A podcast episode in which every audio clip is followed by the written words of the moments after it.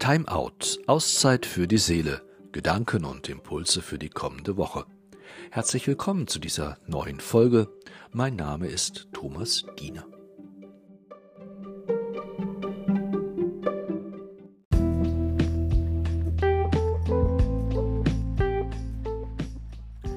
Im Grunde genommen ist er doch eher bekannt als jemand, der sich gegen das Gesetz stellt, es immer wieder hinterfragt und stets eine andere Perspektive auf die Vorschriften seiner Religion und das Leben der Menschen einnimmt, Jesus. Sie erinnern sich an das Gebot des Sabbats, an den Verstoß seiner Jünger, die am Sabbat Ehren pflückend durch die Felder gehen, oder das Fastengebot, das Jesu Jünger in den Augen der Gesetzeslehrer brechen, weil sie essen und trinken, während sich andere dies versagen. Auch die Hände würden sie sich vor dem Essen nicht reinigen, heißt es. Jesus nimmt die Gesetze seines Volkes durchaus ernst, aber er hinterfragt ihre beliebige Auslegung, je nach Situation und so, wie es einem gerade einmal gefällt. Und Jesus will mehr. Die Bergpredigt bringt es auf den Punkt. Mit seinen Worten setzt er sozusagen den Gesetzen seines Volkes das i-Tüpfelchen auf. Klar doch, weil Liebe immer mehr bereit ist zu geben, als ein Gesetz es einfordern kann.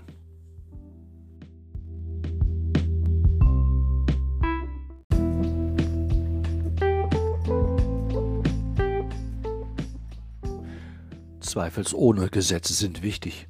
Sie regeln das Auskommen von Menschen. Sie weisen auf Grenzen hin. Sie regeln den Alltag.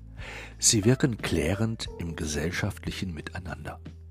Wer Gesetze einhält, der kann davon ausgehen, auf der moralisch richtigen Seite zu stehen.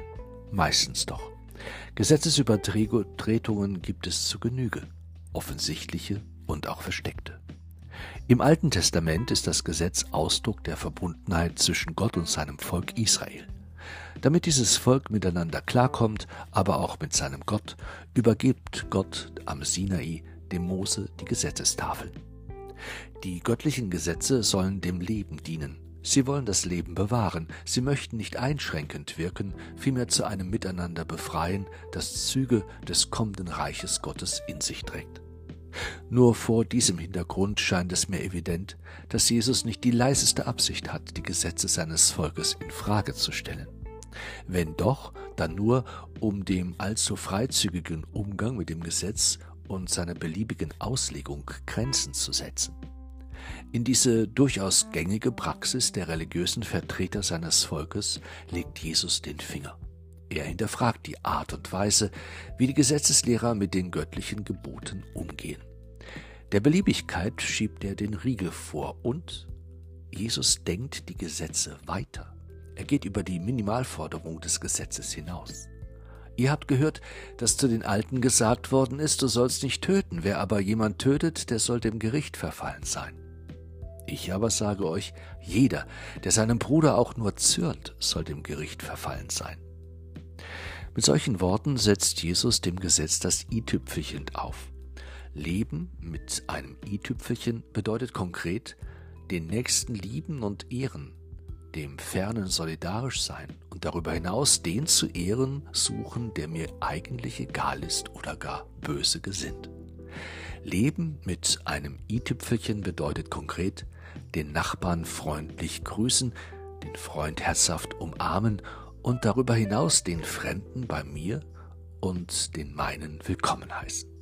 Leben mit einem i-Tüpfelchen bedeutet konkret, sich engagieren und einbringen, Gerechtigkeit und Frieden befördern und darüber hinaus in allem wirken lassen, den einen Gott in seinem Geist. Leben mit einem i-Tüpfelchen bedeutet konkret, seinen Weg im Leben suchen, Ring um Ring wachsen wie ein Baum und darüber hinaus mein kleines Ich in Gott hineinhalten. Menschen setzen in diesen Tagen den grundlegenden Gesetzen das i-Tüpfelchen auf, indem sie auf das Gebot der Stunde reagieren. Die Bilder der Folgen des Erdbebens in der Türkei und in Syrien lösen eine Welle von Solidarität aus, wie wir sie bereits seit Ausbruch des Krieges in der Ukraine festgestellt haben und auch zu Zeiten der Pandemie. Was Menschen dabei zu leisten in der Lage sind, das überschreitet die Gesetzmäßigkeit. Dabei geht es vor allem um die Regung des Herzens, die sich durch kein Gesetz einfordern lässt. Das Herz hat seine eigene Gesetzmäßigkeiten, die werden von der Fähigkeit zu lieben beeinflusst und gesteuert. Wenn Jesus die Gesetze des alten Bundes weiterführt, dann spielt er schlussendlich auf die Regung des Herzens seines Menschen an. Er spielt auf die Liebe an. Sie macht er zum Gebot, weil die Liebe kann man nicht zum Gesetz machen, weil sie die Freiheit eines Menschen voraussetzt. Ich liebe aus einer inneren Freiheit und Überzeugung heraus und nicht, weil es mir von außen aufgegeben worden wäre. Die Regungen des Herzens entstehen im Inneren eines Menschen, so auch die Liebe und das Gute, das sie hervorbringt.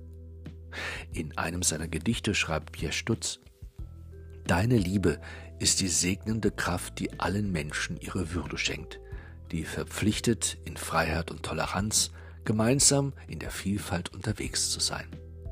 Jeden Morgen ereignet sich in Kreativität eine schöpferische Liebeskraft, die den ganzen Kosmos beseelt, uns zur Gerechtigkeit aufruft. Auch in den dunklen Momenten der Selbstzweifel erneuerst du dein berührendes Ja in uns, das wir erfahren und feiern können durch respektvolle Berührung. Jeder respektvollen Berührung eines anderen und dieser Welt durch uns geht unsere Berührung durch Gott voraus. Es ist die Erfahrung dieser göttlichen Berührung, die uns das Gebot der Stunde erkennen lässt und einlädt, einander zu lieben, wie er uns geliebt hat. So etwas kann man nicht durch Gesetze einfordern, so etwas bleibt immer Geschenk. Es ist eine Gnade, lieben zu können und damit dem Leben das i-Tüpfelchen aufsetzen zu dürfen. Vertrauen wir in das gute Menschen, buchstabieren wir jeden Tag neu, lassen wir uns zum engagierten Aufbruch aus Liebe zum Leben bewegen.